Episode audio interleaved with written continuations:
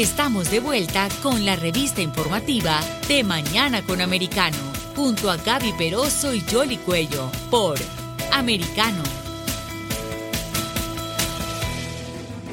Y continuamos con más informaciones y vamos a ahondar en el tema de las remesas. Y es que estas han venido aumentando de una manera significativa en medio de la pandemia.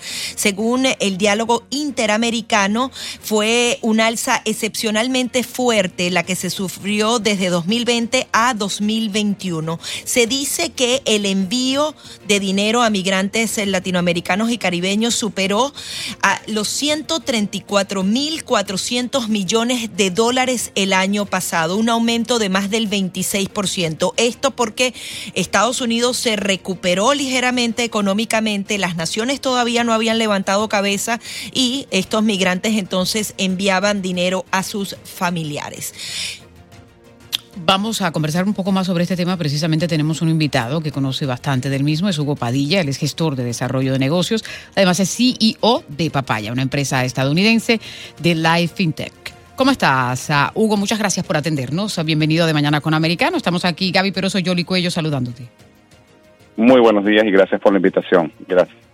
Se han aumentado eh, el envío de remesas y me imagino que la situación económica que hay después de la pandemia y los incentivos que de pronto se dieron en algunos países como eh, Estados Unidos contribuyó a que esa cifra también eh, beneficiara a los países latinoamericanos. Por supuesto, todos esos, todas esas contribuciones adicionales que dio el gobierno norteamericano siempre se van a ver reflejadas en los montos de dinero que estamos enviando nosotros, los migrantes, particularmente en los Estados Unidos, a los distintos países donde enviamos. Ahora, eh, con esto de la digitalización, eh, es más fácil ahora enviar dinero, pero eh, por otro lado, ¿sí se han acomodado los hispanos aquí dentro de los Estados Unidos a utilizar ese método? Muy buena pregunta. Fíjate, con la digitalización lo que hemos hecho es simplemente acelerar el proceso de que las personas puedan mandar puedan mandar remesas. Ahora desde un teléfono, una tableta o cualquier tipo de ordenador puedes mandar tu remesa a tu país de manera mucho más rápida y mucho más seguro que lo hacías anteriormente. Sin embargo, tenemos que tener claro que todavía hay muchas compañías que trabajan en modelos clásicos de envío a través de los cuales hay una taquilla donde tú vas y llevas el dinero para que entonces llegue a tu familia, a tus familiares donde quiera que lo estés enviando. Ahora, ¿cómo el usuario se puede sentir completamente seguro? Porque bueno, tú quizás ibas a, a un supermercado y ibas justamente a esa taquilla eh, a entregar ese dinero, te cobraban un feed, pero ahora todo es más sencillo, pero las personas también se preocupan y si mi dinero queda atrapado en esa billetera digital y adicionalmente las ventajas que dan, porque a veces te mandan 200 dólares, pero tú puedes ir sacando poquito a poquito. Coméntanos un poco cómo ha cambiado ese paradigma y qué garantías tienen los usuarios. Bueno, fíjate, particularmente hablando del caso de los Estados Unidos, cada empresa que se encargue de enviar dinero desde los Estados Unidos a cualquier parte del mundo es una empresa que debería estar registrada y tener unos permisos que son necesarios para poder eh, prestar servicio. Entonces, fíjate, cada vez que tú prestas servicio a través de una de estas empresas, esas empresas en sí tienen algo que se llama un surety bond, una especie de fianza.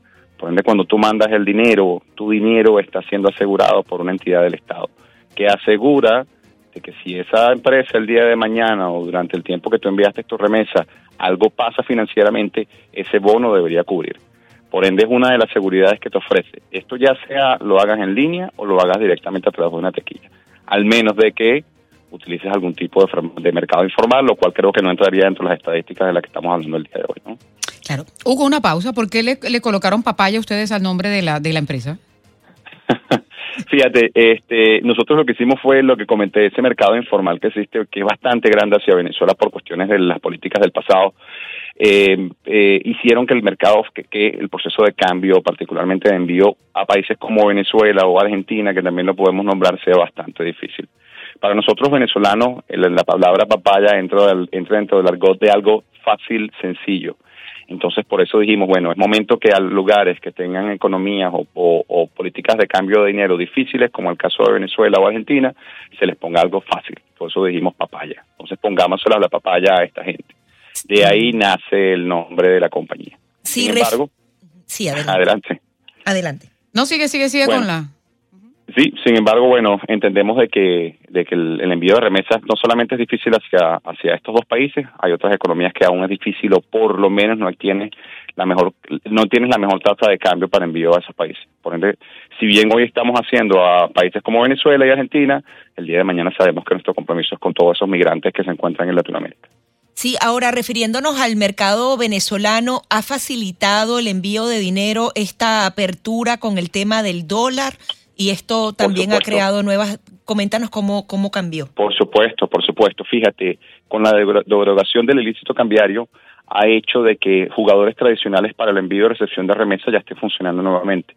Con esto no voy a entrar en, decir nombres, pero nosotros, particularmente en el caso de Venezuela, tenemos aliados cambiarios o casas de cambio como tal, que son las que se encargan de hacer el, pago a los, a los beneficiarios en Venezuela. Entonces ganamos todo, porque ganamos nosotros en poder tener partners para recepción y pago en Venezuela, pero también ganamos desde el punto de vista regulatorio y evitar de que cualquier sistema de envío de remesas se convierta simplemente en un juego de envío de lavado de dinero. Todas las compañías que tienen sus permisos entre los Estados Unidos y a nivel mundial pasan un proceso bastante riguroso de auditoría a través del cual nosotros tenemos que asegurar de que cada cliente que funciona a través de nuestras interfaces está siendo monitoreado y aseguremos que no está en ninguna lista de la Digamos, lista de las Naciones Unidas o puede ser alguna lista en específico de personas expuestas a riesgo político. Claro, y, eso es eh, bastante complejo y riguroso, ¿no? Eh, eh, para poder cumplir con, esas regulaciones en los Estados Unidos, sobre todo cuando hay sanciones específicas, que hay de pronto algunos que quieren tratar de, de, brincársela, y, y, el hecho de que, de que de pronto utilizan testaferros para tratar de enviar esos dineros. Correcto. Bueno, eso pasa frecuentemente, ¿no?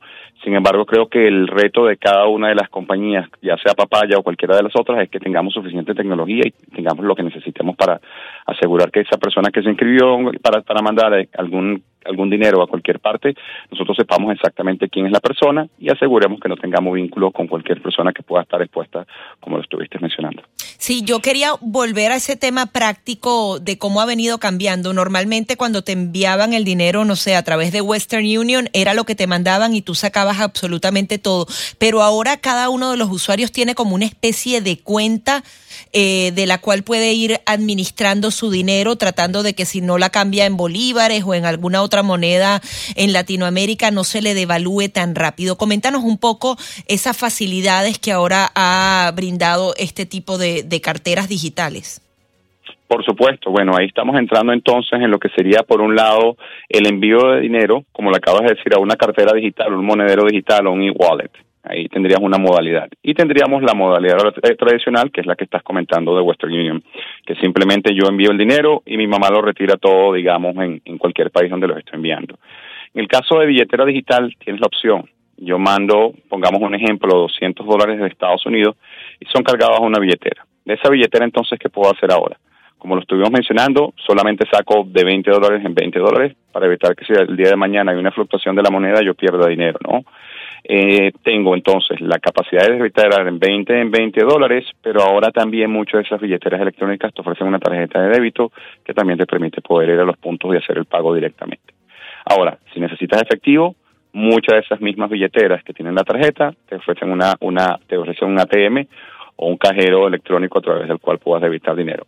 Ahora bien, cuando caes entonces, sabemos, en el servicio de ATM, por lo general vas a terminar pagando algunos fees que van a ser mucho más altos posiblemente que el envío de remesa al, estilo tradicional. Si me voy por la parte B, que hablamos de Western Union, entonces si mando 200 dólares, mi mamá retira 200 dólares en la moneda local. Esas son las dos, las, dos, las dos tendencias que existen en el mercado hoy en día. Ahora bien, en el caso de Venezuela tienes una ventaja, que es que a través de cientos medios puedes recibir el dinero también en dólares. Entonces, eso te da la facilidad de que el dinero que estás envi que te están enviando lo estás recibiendo en una moneda fuerte. claro, y, hay, otro, otros sistemas de envío, pero al final del día, cuando las personas están tratando de colaborar con sus familiares, eh, que, que desafortunadamente también se ha convertido en el ingreso más importante de muchos países latinoamericanos, sino el segundo o el tercero y a veces eh, el primero, uno busca que, que, el retorno sea mejor, es decir, que a uno le toque pagar menos y que a la persona le den más, ¿no? Y, y, entendiendo que tú tienes eh, el servicio, pero ¿cuál es la mejor estrategia? ¿Uno tiene que ir buscando en todas estas plataformas hasta que encuentre una o es mejor una que sea confiable. Fíjate, yo creo que el tema de confiabilidad de los Estados Unidos tenemos una buena ventaja, como te comenté, por el tema regulatorio. Adicionalmente, depende también la modalidad en que esté fondeando la, remesa. Digamos, particularmente en el caso de nosotros tenemos depósito directo vía bancario o tenemos tarjetas, ¿no? Eh, las tarjetas, por lo general, las franquicias de Visa o Mastercard, ya sean crédito o débito, te protegen muy bien, ¿no? Y nosotros deberíamos, bueno, por lo general, cada vendedor debería tener un acuerdo a través del cual yo te estoy ofreciendo un producto y, en pocas palabras, Visa y Mastercard están asegurando de que ese producto tú tengas el beneficio por el cual pagaste, ¿no?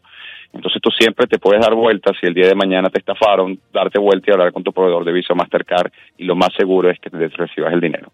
Esto sería un porcentaje un poco más del 90% de los bancos norteamericanos ofrecen un sistema de protección a través de las tarjetas. Entonces por ahí tienes un lado. Por el lado de la transferencia bancaria creo que es muy parecido. Sin embargo, la deficiencia que tiene transferencias bancarias es que por lo general si utilizamos el método tradicional americano de ACH, puede tardar unos días en que en que puedan, podamos nosotros como compañía recibir el dinero y liberar entonces tu remesa. Y algo que hemos entendido y aprendido en el tiempo que tenemos en el mercado, que ya son un par de años, es que eh, la gente aprecia mucho la rapidez en la cual le pueda llegar el dinero. Yo diría que en el 80% de los casos, creo que cuando haces una encuesta y le preguntas a las personas, ¿qué aprecias tú del envío de dinero? Mira, yo quiero que mi mamá lo reciba ya. No me importa si voy a ganar un 1 o un 2% menos de la tasa que, que me gustaría obtener, pero lo que necesito es que mi mamá resuelva el problema que tenga de vuelta en el país. Sabemos que un dolor de muela a medianoche no puede esperar dos días, ¿no? Sí. Entonces eso lo tenemos bastante claro. Muchísimas gracias y qué bueno que hayan tantas alternativas ahora. Bueno, por acá, bueno, un verdadero placer en escucharlas y le agradezco que tenga un excelente día. Era Hugo Padilla, gestor de desarrollo de negocios y CEO de Papaya, una empresa estadounidense de Light Fitchnet. Vamos a hacer una pequeña pausa y, y enseguida venimos con más. Enseguida regresamos con más, junto a Gaby Peroso y Jolly Cuello, por Americano